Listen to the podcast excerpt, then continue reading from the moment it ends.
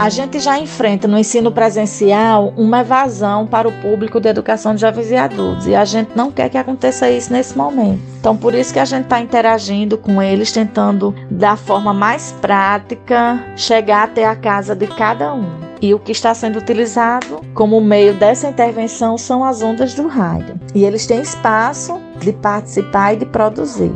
Aqui é Suenira, diretora da 10 Diretoria Regional de Ensino, sediada em Caicó, estado do Rio Grande do Norte.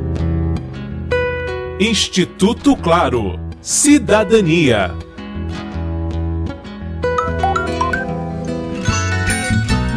Caicó está localizada na região do Seridó, no Rio Grande do Norte, e tem quase 68 mil habitantes. A cidade abriga a décima Diretoria Regional de Ensino, responsável por 32 escolas distribuídas em 11 municípios. Dessas, 19 oferecem educação de jovens e adultos.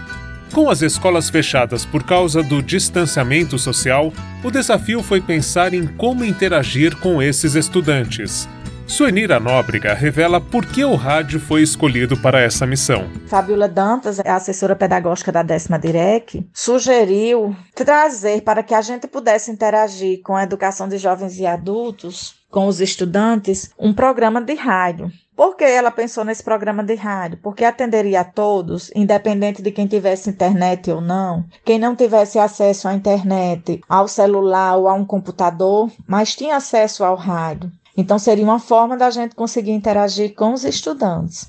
Pela Rural 102,7 FM, o programa EJA em Ação. A educação nas ondas do rádio. Para que o programa EJA em Ação fosse materializado, a gente buscou a parceria da Rádio Rural daqui de Caicó, uma emissora sempre voltada para o trabalho com a educação, né? Sua origem partiu desse trabalho voltado para a educação radiofônica. É, de imediato a gente foi acolhido. Essa parceria entre a décima direc e a emissora está sendo muito produtiva. Ter o apoio de uma emissora de grande abrangência é extremamente significativo. Pelo rádio, as aulas continuam a ser transmitidas no mesmo horário em que jovens e adultos frequentavam as escolas. A gente precisava de um horário que atendesse ao público de educação de jovens e adultos. O horário que os estudantes chegavam até as escolas era às 19 horas, né? Já tinham preparado o jantar, organizado sua vida, chegado do trabalho para poder ir até a instituição de ensino. De imediato a gente pediu um tempo de 40 minutos só que com a, a produção do programa, o planejamento, esse tempo ficou pequeno. O que a rádio pôde fazer para a gente, porque vale salientar que é um espaço totalmente é, gratuito, né? Uma parceria muito significativa. Então, eles nos deram mais 10 minutos, que seria começando a partir das 18h50 até as 19h40. Uma das marcas da educação pelo rádio é o seu caráter regional. O balão não vai subir, nem os fogos estourar. O shot, o chachado, o forró, além do arrasta-pé do baião, esse ano vão acabar deixando na vontade o coração de quem ama um balançado, quem é muito apaixonado por essa nossa tradição.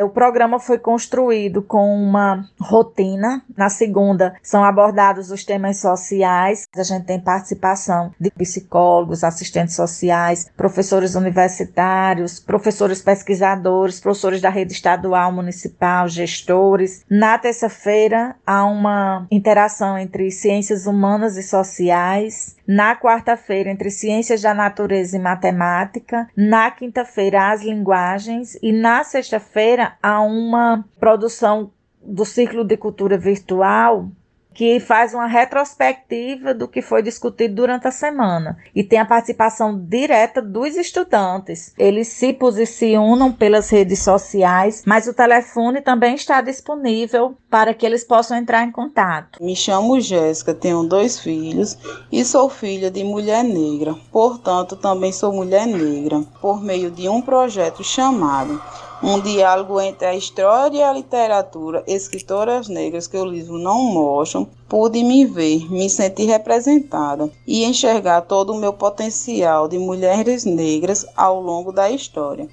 Percebi que não fomos apenas escravizadas, mas participamos de lutas, escrevemos livros Isso para mim foi muito importante. E eles nos surpreendem muito, viu? É quando a gente vê que eles realmente estão atentos, que eles estão interagindo. E o próprio depoimento deles faz a gente avaliar o que precisa ser modificado no programa. O EGE em Ação é inspirado no método Paulo Freire, em que a construção do conhecimento se dá a partir do diálogo, da participação e de reflexões críticas. É, a gente parte do tema gerador que é de interesse dos estudantes. Partindo dessa temática, cada área se mobiliza para trazer uma discussão, né, um círculo de cultura virtual que seja lúdico, que seja interativo, que seja dinâmico e que seja acessível para esse público.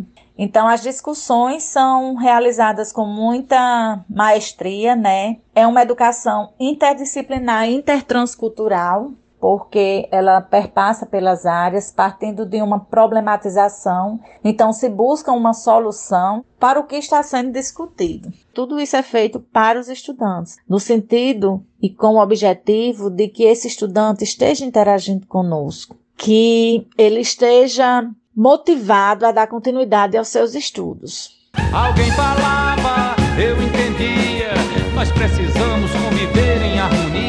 Quanto ao contato dos estudantes de EJA com seus professores, a proposição era que esse círculo de cultura virtual fosse dado continuidade em cada escola, em cada realidade. Só que nesse momento de isolamento social seria através de como o professor pudesse interagir com esses estudantes, ou através de grupos de WhatsApp. Então, os estudantes eles interagem também com os professores de acordo com cada disponibilidade, com cada escola. E temos também não só os estudantes que estão matriculados, mas outras pessoas que estavam afastadas da escola e que, motivados pelo EG em Ação, o que eles estão ouvindo todo dia, houve um aumento do número de matriculados, né? Depois da implantação aqui do programa EG em Ação em articulação com as escolas, é, a gente teve um aumento de 100 estudantes. Esse interesse de jovens e adultos da região de Seridó, no Rio Grande do Norte, não era comum nem em tempos de aulas presenciais. Com o sucesso da iniciativa, o EGE em Ação tem inspirado o uso do rádio em outras localidades e também auxiliado no ensino no sistema prisional da região. Com apoio de produção de Daniel Greco, Marcelo Abud para o Instituto Claro. Você me sintoniza e a gente então se liga nessa estação.